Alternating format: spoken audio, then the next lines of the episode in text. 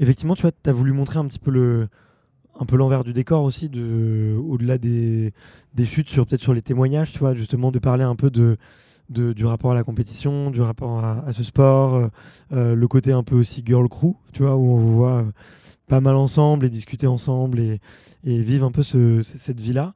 D'où est venue en fait cette envie de montrer pas que du ski et de montrer aussi les petits à côté dont on se doute pas forcément euh, quand on vient pas de ce milieu-là bah, C'était presque une idée fondatrice de ce film euh, au-delà de l'action. Parce que moi, c'est un aspect euh, qui m'intéresse de plus en plus, le côté humain, le côté raconter des histoires. Donc, tu vois, au début, je voulais, je voulais faire des portraits, quoi qu'il arrive, mais je savais pas si on parlait plus de sujets liés au ski ou si la personne interviewée décidait un peu de ces sujets. Au final, j'ai décidé de parler d'un peu de, de, sujets liés à une vie de skieuse professionnelle, à notre pratique sur les skis et tout.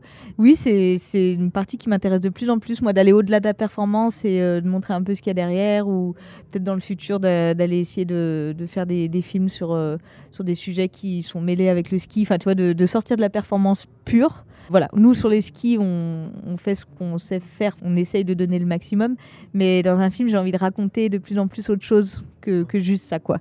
Que la performance, elle soit dans les parties euh, action, et qu'à côté de ça, il y a autre chose quand même, peut raconter un peu des histoires. Ouais. C'est hum, quelque chose peut-être qui te manquait un peu sur le circuit de compétition que tu pratiquais avant, de les petits à côté de la compète, euh, les petits moments. Je sais que tu dis à un moment que tu vois plein de filles sur le circuit, mais tu, finalement tu peux pas trop les rencontrer parce qu'elles sont dans des équipes différentes, parce que vous avez toutes des programmes euh, hyper chargés et que vous n'avez pas toujours l'occasion de, de vous recroiser ou d'échanger euh, ensemble.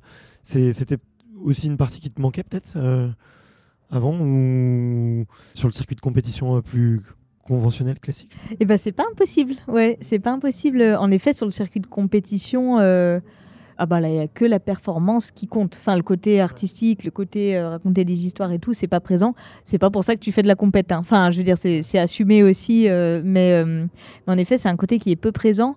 Et pour ce qui est des rencontres avec des filles ou des gars d'autres nations, et eh bah oui, c'est quand même compliqué. Enfin, genre, du coup, en, en compétition, moi, j'étais en équipe de France et du coup, on voyageait tous ensemble. Alors là, par contre, c'est aussi génial. Hein. C'est une petite famille. du coup, tu es avec une dizaine de personnes toute la saison, tu te supportes, tu, euh, enfin, il y a beaucoup d'entraide au sein de cette équipe-là. Mais on le voit pas. Les, le téléspectateur le voit pas. Quoi. Non, carrément. Mais nous, pour le coup, il y avait vraiment une bonne ambiance dans, dans l'équipe et bah, c'est ça qui te porte aussi. Hein. Enfin, c'est des années, c'est des saisons très intenses, beaucoup de voyages, beaucoup de un petit peu de, quand même de pression. Enfin, tu vois, tu, tu sautes d'une Coupe du Monde à une autre Coupe du Monde, tu as à peine digéré qu'il faut déjà repartir dans les entraînements de la compétition d'après. Et du coup, euh, d'avoir une team solide autour, des personnes qui vivent la même chose, où tu peux échanger et tout, c'est très important. Mais oui, tu es, dans ta bulle, quoi. Enfin, tu es dans ta bulle et c'est pas évident d'en sortir. Et il n'y a pas forcément le temps de, le soir d'aller boire un verre euh, avec euh, des personnes d'autres nations. Et euh, donc, oui, c'est à la fin, c'est un truc qui me manquait, en effet. Enfin, ou qui me manquait ou qui me dérangeait d'être autant dans une bulle et et j'avais envie de voir autre chose aussi, ouais. Parce que ouais, c'est un, moi c'est un passage qui m'a beaucoup marqué euh, dans ton film, je te le disais, euh, dans ton témoignage, tu évoques le fait que tu n'étais pas forcément à l'aise en compétition, tu te définis même comme pas très compétitrice. Comment tu te sentais? Comment est-ce que tu l'as senti justement ce, cette émotion un peu négative, peut-être de pas être à ta place? Tu utilises aussi ces mots. Euh, dans, dans, le témoignage. Comment est-ce que ça s'est retranscrit? Qu'est-ce que tu ressentais à ce moment-là? Eh ben, je pense les années compètes, je les ressentais j'essayais de me convaincre que j'étais à ma place, justement. Tu vois, je me, je me, suis vraiment prise au jeu quand même. Quelques, de, quelques années, euh, 3-4 années, euh, je me suis vraiment prise au jeu. J'avais envie de faire des résultats, j'avais envie de progresser. J'en ai eu quelques-uns, euh, j'avais vraiment envie de progresser et tout. Mais je sentais qu'il fallait quand même que je sorte de ma zone mentale, enfin, que, que j'étais. Ouais, je suis pas compétitrice dans l'âme. J'aime progresser et me dépasser, mais pas en compète. Et du coup, il y a beaucoup de compètes où ça marchait pas parce que je je skiais bien les entraînements et après je skiais très mal la compète. Enfin, tu vois, je pense que j'avais, j'avais pas, j'ai pas l'esprit qui colle en compète. Enfin, genre, j'ai pas le. Ça veut dire quoi ne pas avoir l'esprit qui colle en compète? Ouais, mais je connaissais des personnes dans mon entourage qui se surpassent. Tu vois, notamment, tu as parlé d'Antoine. Je pense qu'Antoine, il fait partie de ces gens-là qui arrivent à se surpasser en compétition, à donner le meilleur d'eux-mêmes, à utiliser euh, le fait d'avoir une échéance euh, pour faire quelque chose de, bien, de mieux que ce que tu ferais euh, au quotidien. Moi, c'était plutôt l'inverse ce qui est souvent beaucoup mieux sur un entraînement banal ou quand j'avais une caméra qui me suivait qu'en compète. Et du coup, euh, ça pour moi, c'est quand même un signe aussi. Le fait que ouais, j'ai mis très longtemps à trouver mon, mon mode, mon mode euh, mental qui marchait en compète. Et ce mode-là, c'était d'en avoir rien à foutre. Se dire, euh, bah ça, en fait, cette journée, je m'en fiche, c'est une journée entre potes. Et ça, moi, c'était ce qui m'a. Mes, mes, résultats, je les ai faits quand j'avais ce mode-là.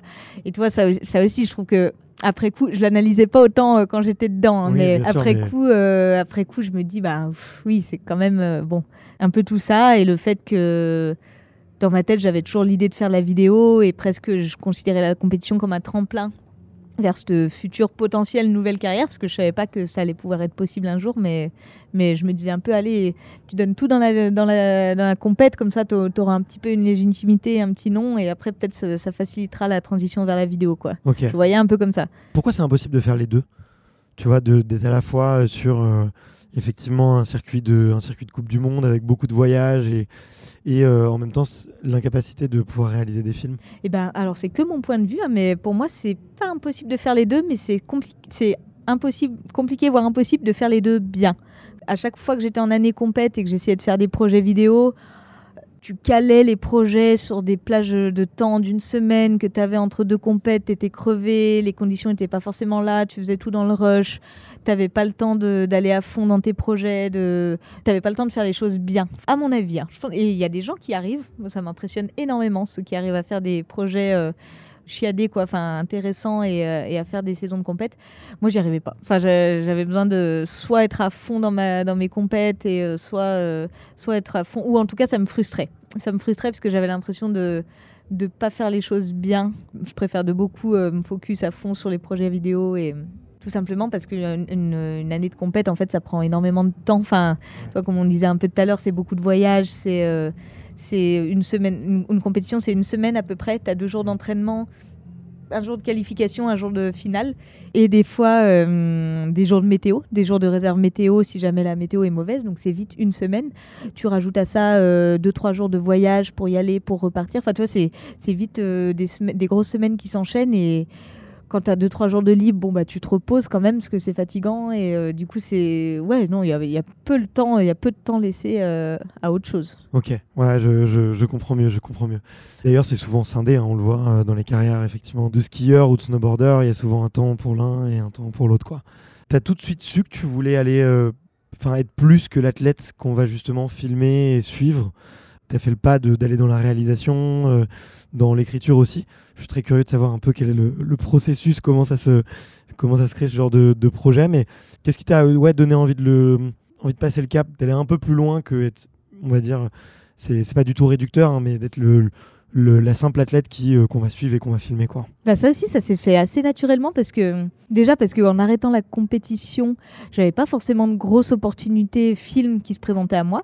Du coup, euh, si j'avais pas créé mon propre projet, tu vois, je sais pas comment ça, serait, ça se serait lancé, ma transition dans la vidéo, mais tu vois, j'avais peu de légitimité là-dedans. Euh, quand tu fais de la vidéo, tu fais un peu du freeride, du backcountry, qui sont d'autres disciplines, plus en montagne, du hors-piste.